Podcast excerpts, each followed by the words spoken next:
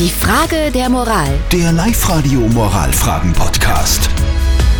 Wir versuchen uns gerade um eine Frage zu kümmern, die ganz viele von euch betrifft oder vielleicht sogar schon mal betroffen hat.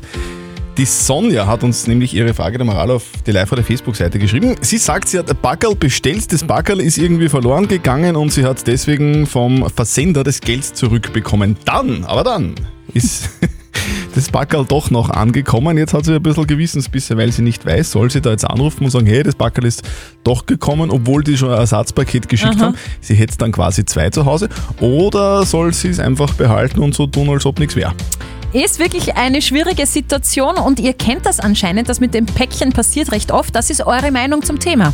Ich denke mal, dass jede Firma die Backerl verschickt mit der Post oder DPD oder so, dass die über, dass da eine Versicherung im Spiel ist. Die zahlen ja für das Backerl, für das versicherte Backerl.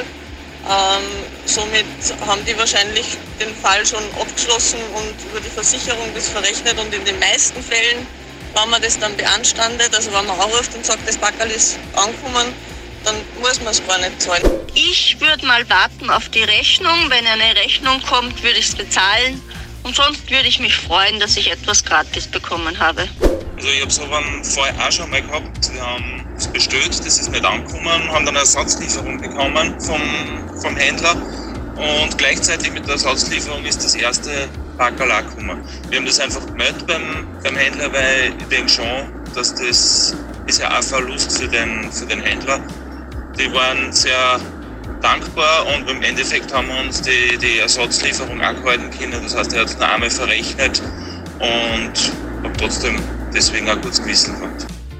Ja, also was soll man dazu sagen? Äh, Wir haben noch die Moralexpertenmeinung von Lukas Kehlin von der katholischen Privatuni in Linz. Verständlich, dass es verlockend ist, das Packerl einfach zu behalten. Zumal ein glücklicher Zufall dafür verantwortlich ist und sie sich nichts zu Schulden kommen haben lassen. Auch wird es ja vermutlich nicht auffallen, wenn sie es behalten. Also könnte man sagen, dass niemand zu Schaden gekommen ist.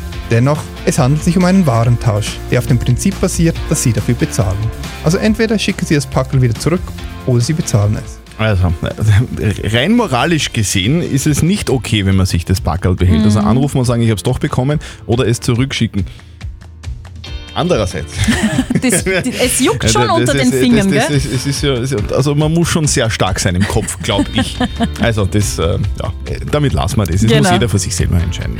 Postet eure Fragen der Moral auf unsere Live-Radio-Facebook-Seite. Morgen um kurz nach halb neun gibt es dann eure Frage der Moral auf Live-Radio.